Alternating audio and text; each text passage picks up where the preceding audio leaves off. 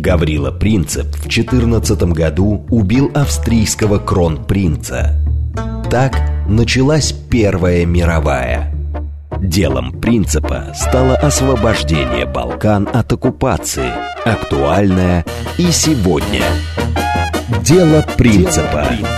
Авторская программа политолога Олега Бондаренко о современных Балканах и Европе. Дело, Дело принципа. Программа предназначена для лиц старше 16 лет.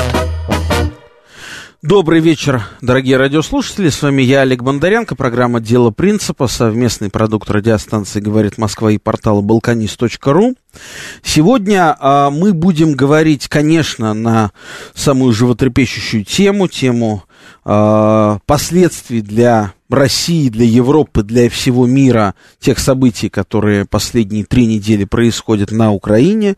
А, говорить мы об этом будем с одним из, а, на мой скромный взгляд одним из лучших российских интеллектуалов Борисом Межуевым, главным редактором портала Public Opinion, до того главным редактором а, издания «Русская идея», издание «Терра Америка», в общем, множество разных-разных проектов, а, до того АПН был такой проект, а, философом, публицистом, политологом. Борис, добрый вечер. Добрый вечер.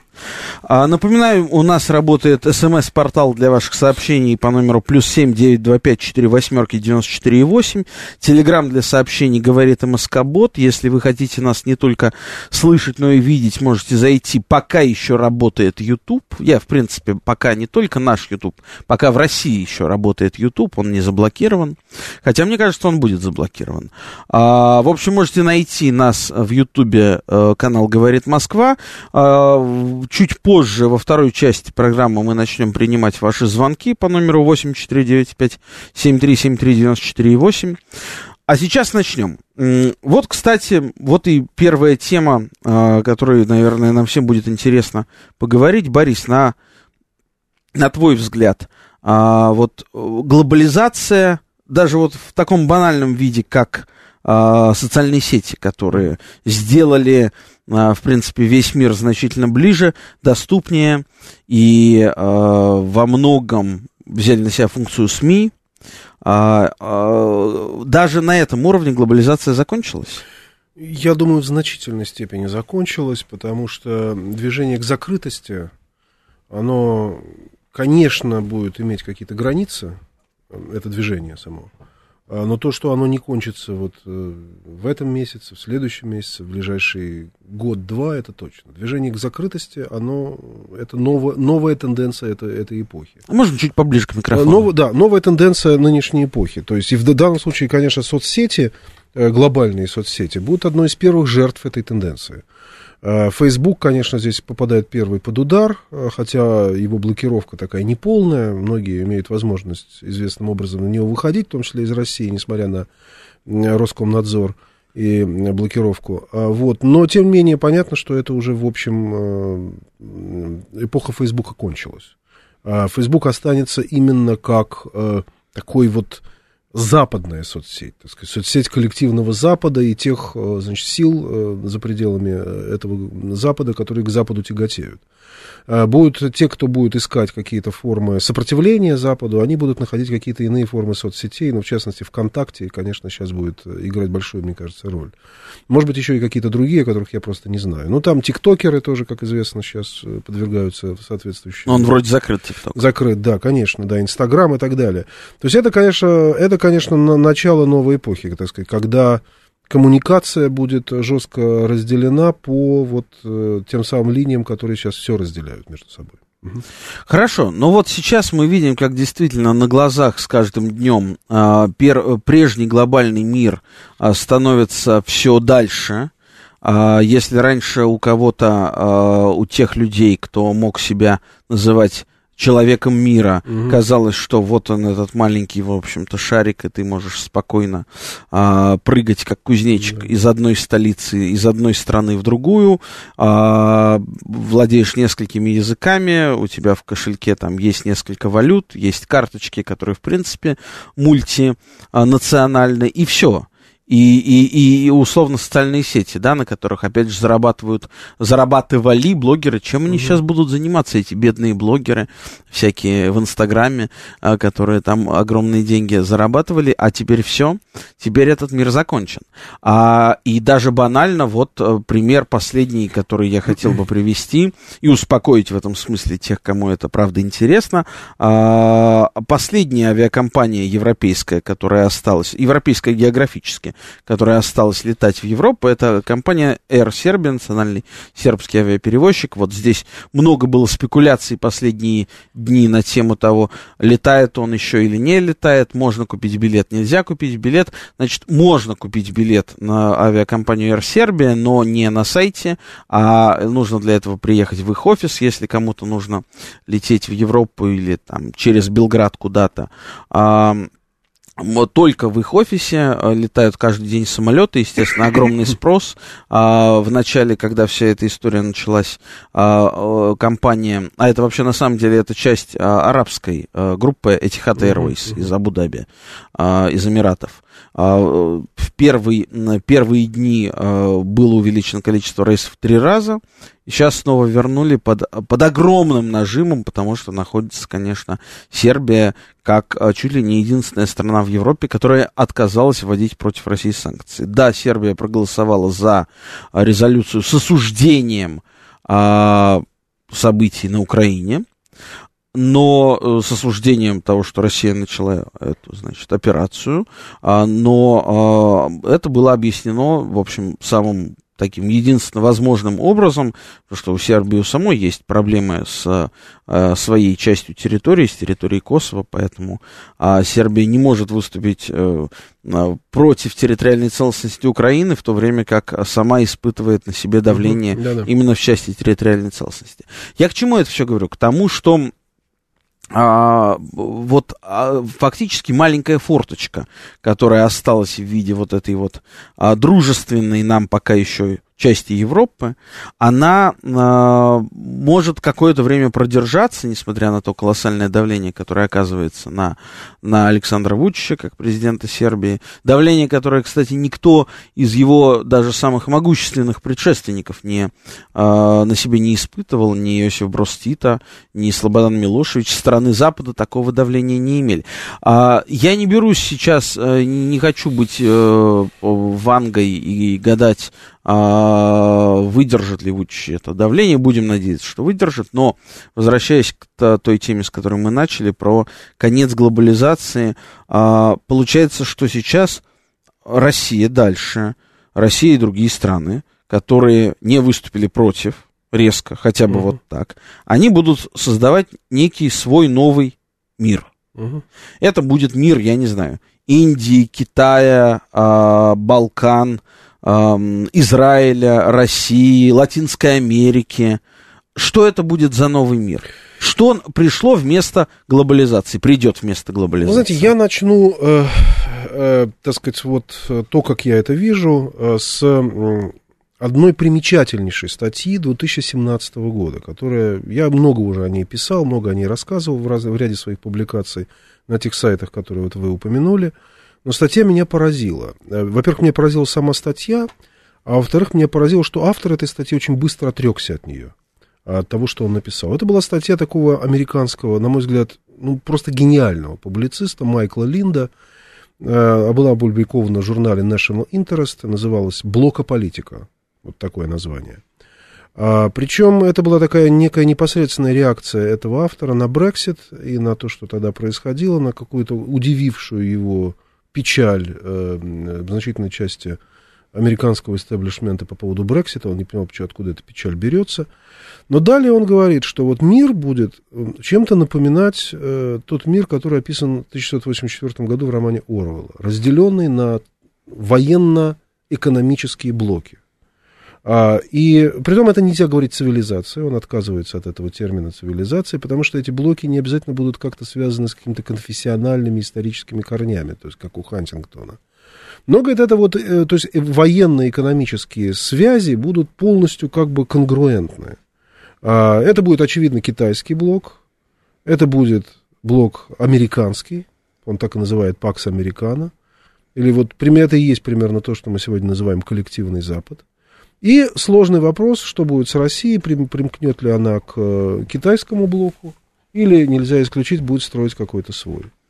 Понимаете, когда самое интересное, что через год после того, как он написал эту статью, он, когда ему задавали вопрос, начал как-то уходить от ответа, как будто вот, вот я даже не знаю, у меня есть какое-то, честно говоря, конспирологическое предположение, что он начал, что он выдал какие-то планы, которые в этот момент были в Атлантическом совете или в каких-то подобных организациях. То есть создать закрытый Запад. Понимаете? Вот не, не, то, что сегодня происходит, это только отчасти изоляция России. В значительной степени это самоизоляция Запада. Потому что после того, э, что произошло с нашими золотовалютными резервами, после того, что произошло с нашими олигархами, после того, что произошло вот с той небольшой, но все-таки значительной прослойкой внутреннего Запада, который был в России, который действительно был таким интерфейсом между нами и западной цивилизацией. Удар пришелся по ним в первую очередь. А они были лишены денег, средств, коммуникации и так далее. Они были отрезаны от, э, так сказать, своей какой-то такой духовной метрополии. Стало понятно, что это не только изоляция России. Э, и мы видим, что это, вот эти санкции, это именно ограничено этим внутренним Западом, если еще Японию к нему включить как э, органическую часть вот этого коллективного Запада. Потому что весь остальной мир, включая союзников Соединенных Штатов, включая Арабские Эмираты, включая Индию, с которыми у Соединенных Штатов складывались очень неплохие отношения в последнее время, а включая Израиль, который занимает довольно такую тоже двойственную позицию и, в общем, несочувственную по отношению к этому политике коллективного Запада. То есть э, это уже совершенно другой мир, понимаете? То есть вот это строится действительно новая реальность. Причем у меня есть какое-то подозрение, что Запад очень давно готовился к этому. А, может быть, готовился еще во времена 70-е годы, когда была создана трехсторонняя комиссия, когда было первое вот это элитное соединение а, значит, Японии, тогда еще уже объединенной Европы и Соединенных Штатов Америки, когда было уже сказано, что это вот это единство не, не может быть э, сугубо демократическим. Э, известный доклад э, Ватанабе, Хантингтона и Круазье – 1973 года, что нужно, так сказать, ограничить влияние, ну, в общем, каких-то, так сказать, вот национальных государств на политику вот этого коллективного целого. Да, и что говорил еще Линд? Линд говорил следующее, что национальная идентичность, идентичность национальных государств, вот то, что подняли на флаг популисты, так называемые правые там, или левые популисты, это будет очень быстро подавлено. Вот эта идентичность блока, идентичность э, какого-то вот этого целого будет поставлена выше, чем вот, ну, условно говоря, это будет отношение примерно как бы мы вот относились каким-то региональным различиям, там, различием там, сибирское там, или уральское. Вот это отношение будет национальным государством примерно... Со стороны при... кого? Со стороны вот этого коллективного блока, со стороны вот э, некого коллективного Но ведь целого. Европа в том виде, в котором мы ее знаем, это Европа национальных государств. И Украина, как часть, которая стремилась в эту самую Европу, она как раз-таки э, очень органично туда стремилась. Может быть, другое дело, она стремилась в ту Европу, которой больше нет, нет. Та Европа, которая была в 80-х, 90-х, действительно Европа национальных государств. А э, поэтому, когда э, упрекают там в национализме кого-то, ну, послушайте, в национальном государстве, э, как неоднократно многие замечали, абсолютное большинство являются националистами. Это нормально. Понимаете, а, куда стремилась Украина, это отдельная тема. Ну, в первую очередь, он, конечно, хотел убежать от России по своим каким-то историческим соображениям. Вот, она, конечно, хотела ту Европу, которой действительно уже нет. да и, кстати, и Россию. Куда Россия в 91 году хотела? Она тоже ведь хотела в Европу, которой уже нет. Она хотела в Европу 19 века, Европу до Холодной войны, Европу национальных государств, Европу модерна, если угодно. Но наступила новая эпоха, эпоха постмодерна. И эта эпоха куда-то вела. Мы все время понимали, что постмодерн слово какое-то странное.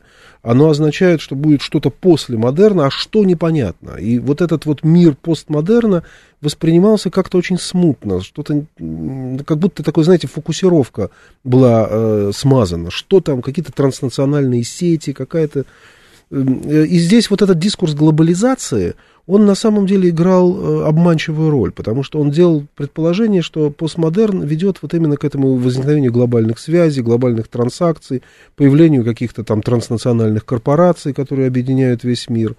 А на самом деле слово глобализация, которое было, так сказать, где-то запущено в 70-е годы, но приобрело некоторую особую политическую актуальность в эпоху Билла Клинтона, означало очень просто. Смысл был очень простой. Нужно включить Китай. Вот в этот глобальный Запад нужно включить Китай, принять его в Всемирную торговую организацию и сказать, что несмотря на его коммунистические вот все эти, собственно, идеологии, она, это вещь вторичная, и коммунистическая авторитарная идеология быстро отрамрет после того, как Китай войдет в свободный рынок. И, и сделать его далее. фабрикой сделать а, производства. Фабрикой да, производства, Запада. Да. Вот, это была, был целый такой пиар такой, пиар вот этого шага, очень важного. С какого-то времени, после того, как Китай стал просто побеждать в экономической конкуренции, после того, как он стал э, развивать свой хай-тек, особенно при вот Си Цзиньпине, как только началась вот эта идея Huawei, там один пояс, один путь, собственная технологическая платформа появилась у Китая, и более дешевая, и мы стали пользоваться китайскими мобильными телефонами, сразу стало понятно, что все, это идеология глобализации, которую там проповедовал, скажем, Фарид Закария в постамериканском мире. Условно говоря, мы будем давать идеи, там, давать технологические разработки, а фабрикой будет Китай. Вот это вот такая была концепция. Это все провалилось. И тогда про проявилась та же самая мысль, которая, я говорю, уже давно где-то была на Западе, которая, видимо, уже существовала как такая резервная, такой план «Б» мирового развития. Давайте создадим такой остров Евроатлантики, замкнутый Запад. Только мы на самом деле... И вот Байден, когда он приходит э, в 2020 году, приходит на этой волне какого-то непонятного, э, собственно говоря, восстания такого, да, фактически против Трампа, которые были подняты, ну, понятно, там, в первую очередь, молодежью студенческой, ну, и, естественно, чернокожими, значит, против, ну, там, всей этой истории с расовыми бунтами. Вот, а он, конечно, приходит именно для того, чтобы объединить Запад. Он происходит именно для того, чтобы создать вот это западное единство. Возникает вопрос просто, против кого он собирался это создать. А, ну, первое было впечатление, что он, э, конечно, продолжает трамповскую политику и собирается вот как бы вот этот коллективный Запад, который он сплачивает, объединить против Китая. Вот, это на протяжении всего 2020 года было. Ну, тут Россия как бы ему помогла найти другого, более, так сказать, удобного для него противника. И сегодня то, что происходит, это, конечно, реализация этого плана. Я думаю, честно говоря, что за этим еще что-то стоит. Мы увидим еще какой-то какой третий, третий акт этой драмы, которая началась с пандемии, имела вот нынешний драма. Но третий акт это голод. Чума, война, голод. Э, ну, вы знаете, я думаю, что давайте все-таки не так страшно. Я, я, я думаю, дело не в голоде, я сейчас о другом хочу сказать. Я думаю, что если такой план Э, самоизоляции Запада действительно был, и он реализуется, и он реализуется не как набор каких-то спонтанных реакций на конкретные вызовы, а как некоторая серьезная стратегия, а иначе мне сложно объяснить все, что происходит, то я думаю, конечно, за этим стоит э, какой-то технологический рывок. Кого? Э, Запада. То есть какой-то технологический рывок, который они надеются. То есть, возможно, это связано с новыми видами энергии, Э, собственно, отсюда и зеленая вот эта вся повестка, которая активно продвигается. Возможно, это связано с какими-то э, биотехнологиями, возможно, это связано с медицинскими какими-то серьезными разработками. Но, но то, что Запад должен себя показать как некоторую э, именно мощную такую научную, э, технологическую, так сказать, лидера, так сказать, вернуть себе лидерство, которое он, он стал постепенно утрачивать, я думаю, это совершенно точно. Борис, угу. я бы хотел вернуться к тезису угу. по поводу постмодерна. Да-да. И случился ли конец эпохи постмодерна, потому что что угу. мы знаем про постмодерн в э, культурном э, общественном смысле. Да. То, что это э, некая форма, э, которую можно назвать игровой, э, в которой, в общем-то, все как бы понарошку а, все понарошку, как писал Пелевин, все понарошку, кроме денег, да? Угу. А, и а, это время постидеологии, это время, которое очень хорошо и Фукуяма в свое время пытался э, обозначить в виде конца истории, хотя никакого конца истории не случилось, а, но, а, по крайней мере, заявка на конец истории была подана, и она какое-то время существовала. А, и вот в этом полити- политико-культурном пространстве постмодерна, в котором как бы все не, не по-настоящему, где э, что партии, что э, какие-то события происходят исключительно на экране телевизора. По сути, это продолжение общества спектакля Бора, еще там в 67 году написанного. А, и мы вот в этой эпохе медиакратии, постмодерна, а, общества спектакля продолжаем существовать. И вот, а, естественно, постмодерн, он был глобальным в этом mm. смысле. Он был, ну, я не знаю, может быть, там какие-то страны значит, Африки он не затрагивал или затрагивал не в той степени, но ну, по большому счету он был глобальным. И вот сейчас, что случилось с этим постмодерном? Постмодерн, на мой взгляд, переживает расцвет. Э, это его акме, то, что сейчас происходит. А только надо правильно понимать, что такое постмодерн. А постмодерн это не игра, это не просто игровое, вот что-то такое, не, не просто что-то несерьезное.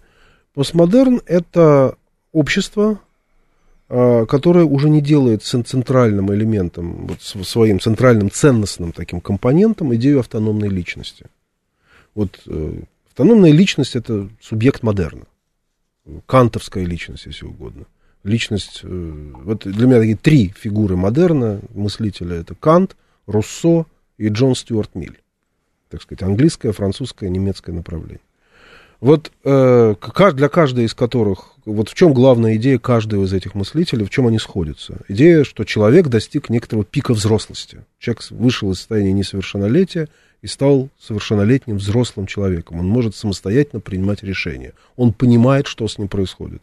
Он понимает, э, а то, что он не понимает, он просто не признает. Вот то, что, так сказать, с ним кто-то пытается что-то делать, он это отвергает. Постмодерн говорит, эта личность, вот эта автономная личность, это иллюзия. На самом деле никакой автономной личности нет. Вот более того, то, то, то, где человек сам говорит, что он автономен, в этот момент включаются какие-то бессознательные силы, которые сам человек не способен контролировать, и они, собственно говоря, и приводят человека к тому или иному выбору. То есть на самом деле постмодерн это была попытка ревизии идеи автономии личности. А за автономией личности стоит идея национального суверенитета. Это очень вещи связаны.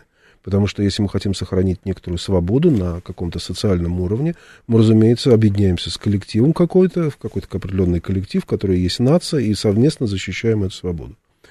Значит, вопрос заключался в том, во имя чего, во имя какой иной общности, во имя какой иного целого э, нация должна отказаться от собственного суверенитета, а человек отказаться от собственной автономии какая высшая институция, какая высшая сила сейчас придет и как бы поведет человека в какую-то сторону, какой он сам, в общем-то, не очень понимает, куда его ведут.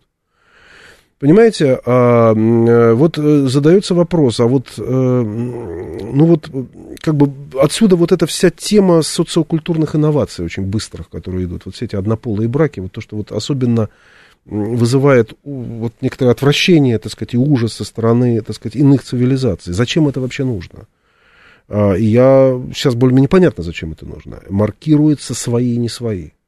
Вот кто готов идти за Западом в том направлении, куда он идет, даже, в общем-то, не думая и не отдавая себе отчета в том, куда идет Запад. Вот просто потому, что Запад идет туда, сейчас мы не будем говорить куда, надо идти вслед за ним. Ты, ну, э, я это немножко, знаете, связываю с чем-то таким, знаете, католическим сознанием. Вот э, в, в католицизме есть идея непогрешимости папы, когда он, значит, выступает экс-катедра. Это редко, правда, бывает, э, там, по-моему, два раза это было, но все-таки католик должен признать, что если ты католик, ты должен идти за каким-то вот определенным вождем, за пастырем, даже сама не понимая вообще, что вообще он, куда он ведет. То есть ты, ты как бы отдаешь свою собственную автономию во имя некого высшего авторитета. И вот сегодня, на самом деле, вот на этом Западе возникает некоторая новая определенная такая социальная общность, такая своего рода секулярная церковь, когда действительно цивилизация идет в какую-то определенную сторону, и нации, которые в нее включаются, обязаны идти вместе с ней. Борис, сейчас у нас будет, угу. будут новости, и потом мы продолжим. Дело принципа. Авторская программа политолога Олега Бондаренко о современных Балканах и Европе. Дело, Дело принципа. Продолжаем наш эфир. У нас в гостях э, философ-публицист Борис Межуев, главный редактор э, проекта Public Opinion. С вами я, Олег Бондаренко. Это программа «Дело принципа», совместный продукт радиостанции «Говорит Москва» и портала balkanist.ru. Напоминаю, телефон студии прямого эфира 8495-7373-94-8. СМС-портал для ваших сообщений плюс 7925 4 восьмерки 94 Телеграмм э, «Говорит МСК-бот». И можете нас также также увидеть, э, если на Ютубе зайдете э, на канал «Говорит Москва». Продолжаем, Борис, по поводу конца или не конца постмодерна, потому что э, мне кажется, когда начинают, вот с одной стороны, э, когда, когда начинают говорить пушки, и политологи, наверное, должны замолчать, а, и когда начинают говорить пушки, ну, это, это уже совсем не, не какая-то а, модерируемая реальность. Это реальность такая вот а, буквально первобытная, да? Да. А, соответственно, вот возвращает ли она нас в какое-то прежнее состояние, а, забытое уже в, в, в, политического реализма там середины 20 века, а, или, или нет? И вообще, с чем бы вы могли сравнить нынешнюю ситуацию? У меня в первый, в первый день-два у меня была аналогия с финской войной. Ну, это, конечно, очень слабое сравнение, безусловно. А, ну, есть одно плохое сравнение. Если, я сейчас уже говорю не о Западе, а о России. А если говорить о России, есть одно сравнение, которое я считаю оптимистичным, а есть э, сравнение, которое я считаю плохим. Ну, Хотя, честно говоря, оптимистичное такое, не очень оптимистичное тоже. А, ну, есть действительно аналогия Крымской войны. Э, не хотелось бы, чтобы она была реализована, эта аналогия. Э, в чем, в чем смысл? Когда мы сталкиваемся с Западом в целом, вот западной коалицией, не вообще с какими-то отдельными государствами, где мы можем кого-то расколоть, там мы на стороне Германии против э, или там Пруссии, или Австрии против Франции, или на стороне Франции против Германии, там, ну, в общем, когда... А когда вот мы наталкиваемся на стену в виде общей вот позиции коллективного Запада. А, такое было несколько раз в нашей истории. А, первый, первый раз это была Крымская война. А, и финал был ну, нельзя сказать, что он был катастрофичен, потому что Парижский мир, в общем, ну да, мы потеряли Черноморский флот, но территориальных потерь было, в общем, мало. А, но все-таки это было сильное потрясение. До этого Россия считалась самым сильным государством в Европе, и вдруг оказалось, что это не так. И второй вариант это 21 год, когда Россия, значит, э, началась конфликт с Польшей, как вы помните. И тоже, значит, было столкновение. За Польшей стоял весь э, тогдашний Запад, кроме Германии, фактически вся Антанта поддерживала Польшу. И Россия, так сказать, советская Россия, тоже, в общем, так сказать, столкнулась с некоторым таким, значит, таким отфронтом, так сказать, со стороны э, этого мира. Вот. И кончилось это блокадой, э, кончилось это тем, что не, вообще ни дипломатических отношений не было ни с одной европейской страной, кроме Германии, как вы помните. Польши там были какие-то такие перемирия. Вот, и только где-то к концу 20-х годов мы начинаем постепенно, так сказать, европейские страны признавать Советскую Россию, там Советский Союз. И, и то потому, что в Германии тоже революция произошла. Да, революция произошла, да, там в 23-м году была тоже еще революция, ну, в 18-м году там. Ну, Германия была просто проигравшая страна, и, естественно, была жертва Версальского договора, и, в общем, мы вместе с Германией чувствовали некоторую общую отверженность от Европы. И России как-то удалось в этот момент, благодаря НЭПу, благодаря какой-то, в общем-то, разумной политике отступления от марксистских, значит, догм, э, создать какую-то, в общем, ну, более-менее, так сказать, какую-то хозяйственную основу дальнейшей индустриализации и вообще подъема, выйти из разрухи и так далее. Вот я бы, я бы сказал, вот где-то здесь, наверное, лежит э, эти аналогии – вот, Запад объединяется, сплачивается, и мы оказываемся, в общем, в ситуации ну, действительно изоляции от него. И я думаю, честно говоря, вот нам надо ориентироваться примерно на это время, а, потому что, видимо, это изоляция надолго. Так сказать, изоляция от Запада надолго, и это, в общем, решение самого Запада, а, видимо, изолироваться от... Я думаю, просто я единственное, что мы сделали так, что эта изоляция бьет по нам. Если бы мы как бы поступили по-другому, скажем так, видимо, жертвой был бы Китай. Вот, так сказать, декаплинг, они уже тогда это называли декаплинг, это было бы медленно, постепенно, раз, развод с Китаем, тарифные пошлины, там постепенно как бы шла бы вот этот процесс разведения, развода. Но мы, так сказать, в общем, сделали так, что все это, в общем, оказалось по нам. Борис, а не угу. кажется ли вам, что вот в этой э, совсем не, не радостной для да. России э, ситуации э, параллельно эти события и реакция Запада, она означает и для Запада смерть прежних э, канонов, э, например, Института уважения к частной собственности. Да, мы увидели, как за да, считанные сутки как минимум 300 миллиардов долларов российских запасов оказались просто заблокированы, и вскоре, видимо, будут, ну, я не знаю, а Запад испугается слова национализация, будут употреблены какие-то другие выражения, там, внешнее управление, а, Нет, это... Украина уже претендует на эти деньги для восстановления, значит, после военных событий там, и, то есть, получается, ну, естественно, это это для себя потом очень многие другие страны сделают такие выводы, и монархии Персидского залива, Абсолютно. и тот же самый Китай, Абсолютно. что э, вот, конечно, деньги-то мы можем там хранить, но только до тех пор, пока мы проводим согласованную политику.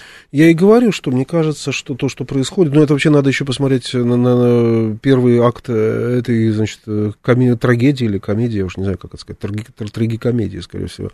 Это был, конечно, пандемия, э, локдауны, когда стало ясно, что санитарные нормы можно ввести, в общем, не особенно думая о частных интересах отдельных, так сказать, представителей мелкого бизнеса. Более того, в дискурсе, вот, так сказать, прогрессивных кругов, скажем так, пошло такое презрительное отношение вообще к, вообще к этим интересам этих вот мелких лавочников, так сказать, которые еще смеют как-то еще выступать против высоких вот этих идеалов, значит, спасения, вакцинации, ну, не вакцинации, а прежде всего локдаунов вот, санитарных норм, понимаете? То есть отношение к частному капиталу, и особенно частному капиталу такому незащищенному, было все более и более приобретало характер какой-то такой, знаете, такой немножко почти что большевистский такой вот э, на Западе. А вот сейчас это просто достигло, видимо, апогея, и, все, и дальше это пойдет. Уже, вы заметьте, никто не отождествляет Запад с свободным рынком.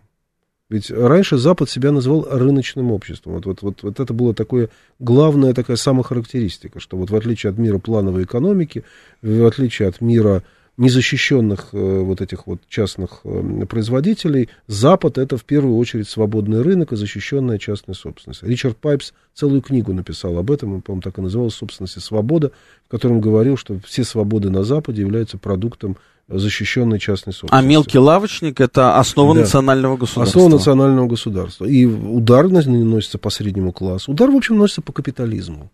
Э, помимо всего прочего, о чем мы сейчас говорим, Запад, конечно, прощается с капитализмом в его классическом виде.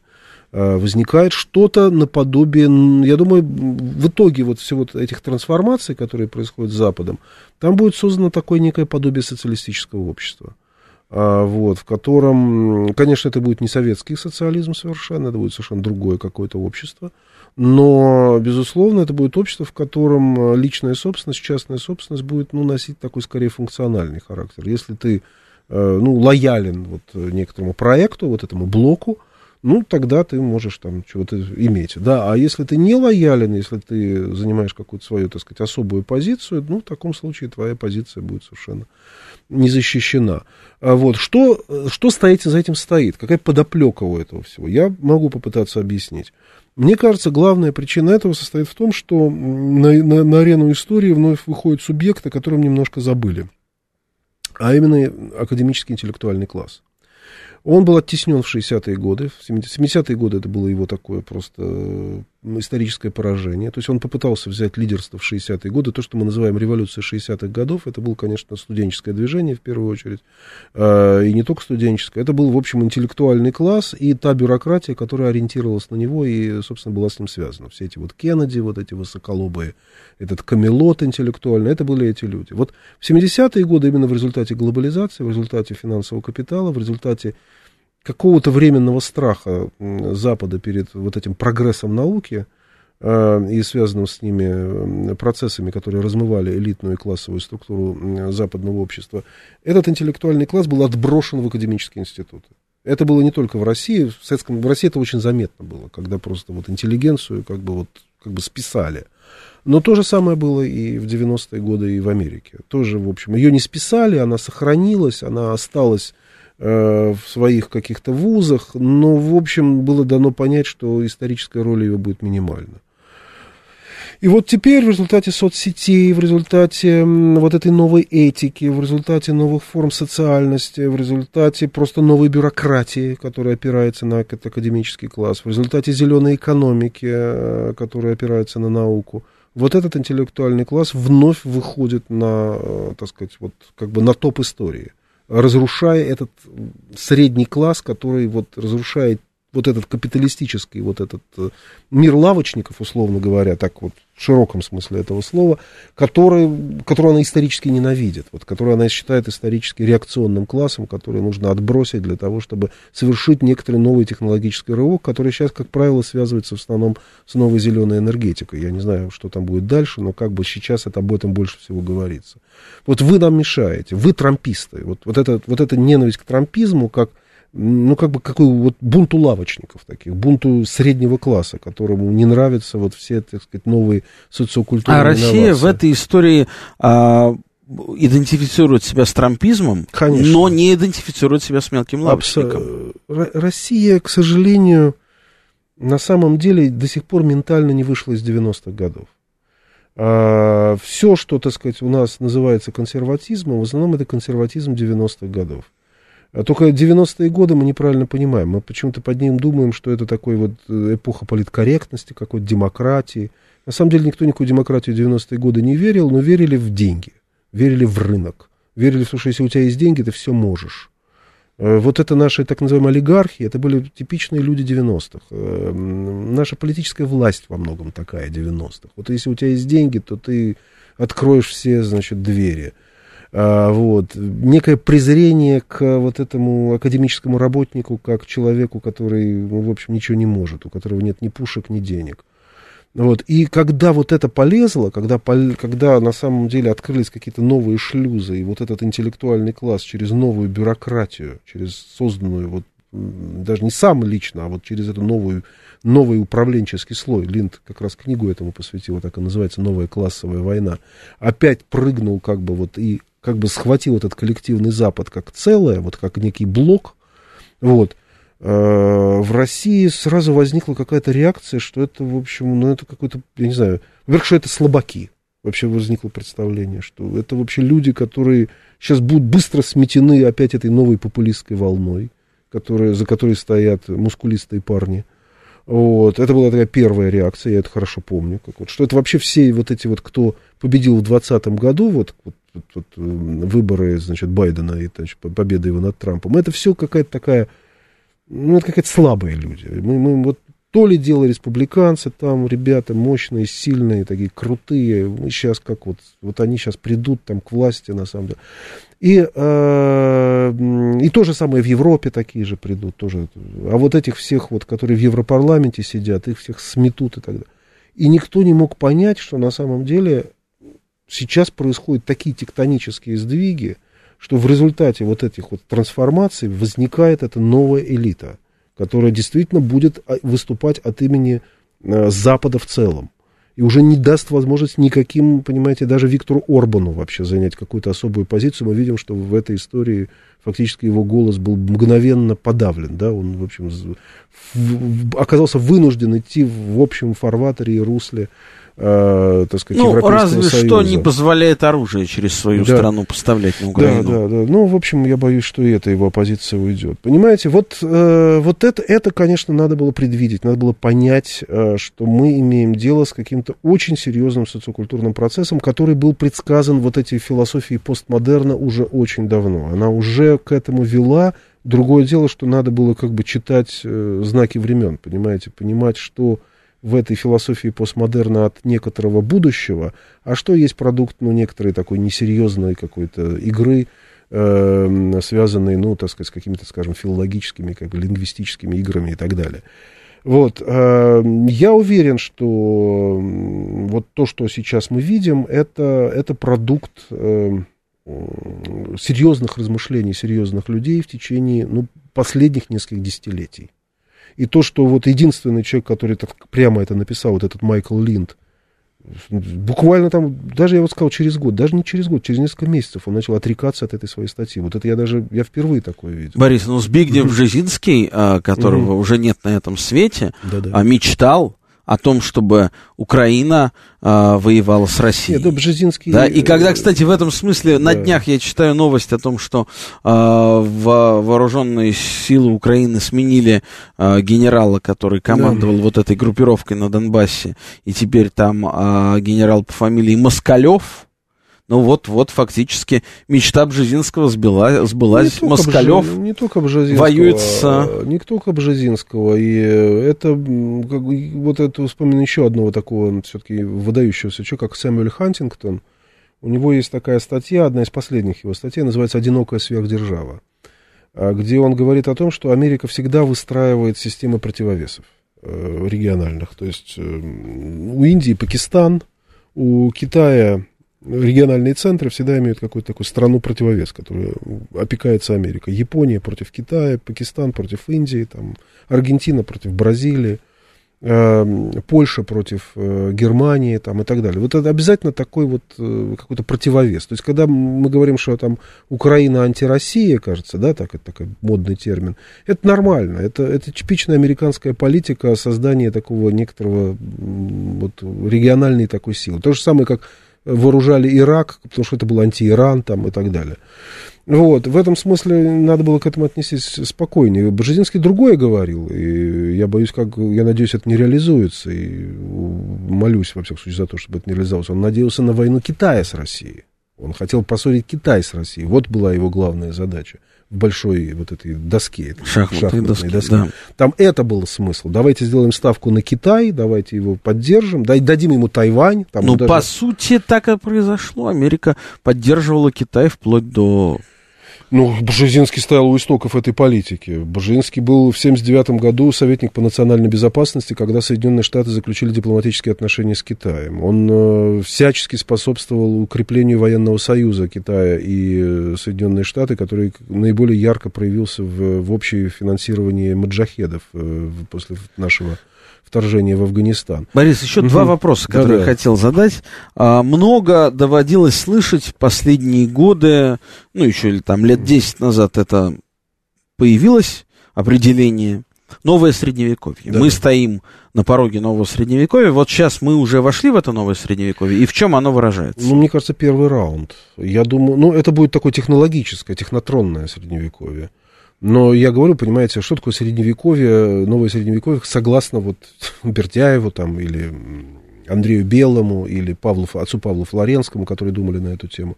Это мир, в котором вот свободная автономная личность уже перестает играть какую-то важную роль, в котором ты должен войти в какую-то корпорацию. Ну, тогда, конечно, Муссолини, когда писал Бердяев, он как раз ссылался на вот этот корпоративный э, строй Муссолини. Ты должен войти в какой-то клан, ты должен войти в какой-то цех. То есть ты не будешь уже вот как бы один человек, один голос. То есть возникнет какая-то более коллективистская форма социальности. А, разумеется, это никто прям так говорить не будет, но что-то подобное уже происходит, конечно. Ты, ты, ты, ты, ты уже, в общем, должен, ты должен как бы защитить свои собственные интересы некоторым вхождением в некое целое. А, и, ну, мы видим, как сейчас действует бизнес. Э, в том числе по отношению к России. То есть он ведет себя... Ну, я не думаю, что это такое коллективное возмущение, знаете, вот моральные чувства всех проявились. Это понимание того, что если ты займешь какую-то другую позицию, в общем, так сказать, какой-то большой брат, в общем, к тебе отнесется. Ну, вот сейчас хорошо. это и произошло. Весь конечно, российский я бизнес говорю. Конечно, конечно, конечно. То есть это, это, это, это, конечно, э, ну, это такой, я не знаю, можно назвать это новый этатизм, можно назвать это как угодно еще, но во всяком случае это, конечно, э, так сказать, уход представления о том, что вот отдельный автономный человек, джентльмен, там, какой-то как бы, критически мыслящая личность, это некоторый субъект истории. Вот новое средневековье это представление о том, что нет, история развивается как-то по-другому, в котором э, критически мыслящая личность, она может и есть, она и должна существовать. Но она будет существовать не как субъект истории, а как некоторый такой отстраненный от истории наблюдатель, пытающийся понять те процессы, которые, в общем, непрозрачны для осмысления. В своем недавнем выступлении а, я внимательно, внимая президенту, да. услышал в его последнем выступлении а, фразу как раз вот в продолжении того, о чем вы сказали сейчас угу. что вот есть группа людей, которые там любят или имеют возможность, э, или имели возможность, имели виллы где-то во, да. в Майами, как он сказал, или на французской ривьере, любили да. фуагра, там что-то устрицы, еще. Устрицы. устрицы, да, упомянул угу. а, президент. Да. А, и он сказал, они не географически, а ментально. Да. Ментально там. В этот момент, откровенно сказать, я подумал, что ну, в общем-то, в известной степени вся русская культура, она ментально была в Европе. Да, Поэтому, да. когда президент Путин говорит о ментальном присутствии в Европе, ну, давайте, может, мы тогда и Тургенева там... Тургенева, да, первый. Да, да, много кого еще, да. всех, всех уберем. Как вот с этим быть, с ментальным? Вы знаете, это, конечно, ну, я сейчас не хочу комментировать э, президента, но, конечно, существует огромная проблема для, в первую очередь, ученых, а, которые, разумеется, ментально там, потому что там прогресс науки, там новые идеи, там новые достижения, новые открытия происходят.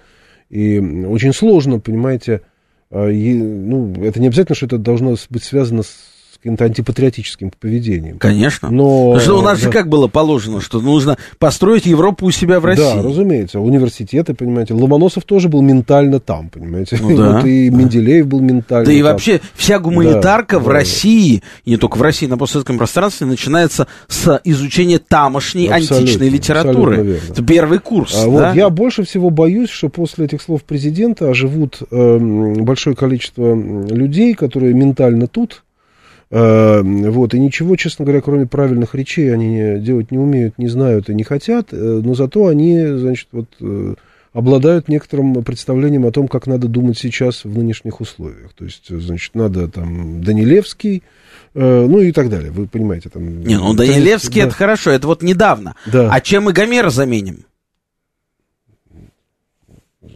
Словом о полку Игореве, наверное. Словом о полку Игореве, mm. оно и так, и так Велесовой книга. Ну, вот, и да, я боюсь, что нужно будет до Велесовой книги туда Понимаете, не, ну это, конечно, это, конечно, надо, надо, конечно, остановиться. Здесь, конечно, надо остановиться в, и не впасть э, в коллективное безумие, потому что, э, конечно, всегда в России вот этот погром э, университетов, погром науки, погром знания – Э, начинался, значит, стремление, значит, э, чистить от, э, значит, ну, это борьба, то, что при Сталине называлось борьба с космополитизмом, но это имело много разных предыдущих версий, там и при Александре Первом что-то подобное было, и уж, несомненно, при Николае Первом, это всегда вот всегда российская власть, она запускала какие-то кампании, которые, в общем, ни к чему хорошему не приводили, кроме как э, какой-то остановки нашего прогресса познания и ослабления, кстати, боеспособности, обороноспособности, в том числе, там, ну, я сейчас не буду банальные примеры, там, кибернетика, там, генетика, как остановились, как вредная лженаука.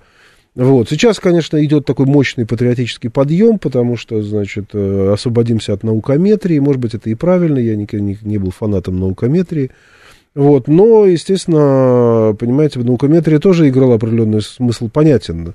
А как сделать так, чтобы, значит, э, не ссылаться только на собственных начальников, знаете, чтобы начальники, значит, не использовали свое служебное положение и не заставляли вписывать э, свои собственные работы в индекс цитируемости, и там, таким образом не повышались тому, что прерываются научные контакты, научные связи и ослабляется интеллектуальный класс. Ему нужно искать какие-то новые формы, э, новые формы. А вот о новых формах мы поговорим в следующий раз. Спасибо да. большое. Сегодня у нас в гостях был Борис Межуев, философ, публицист, главный редактор проекта Public Opinion. С вами я, Олег Бондаренко. Это программа «Дело принципа». Слушайте нас по четвергам в 9 вечера. Всего хорошего.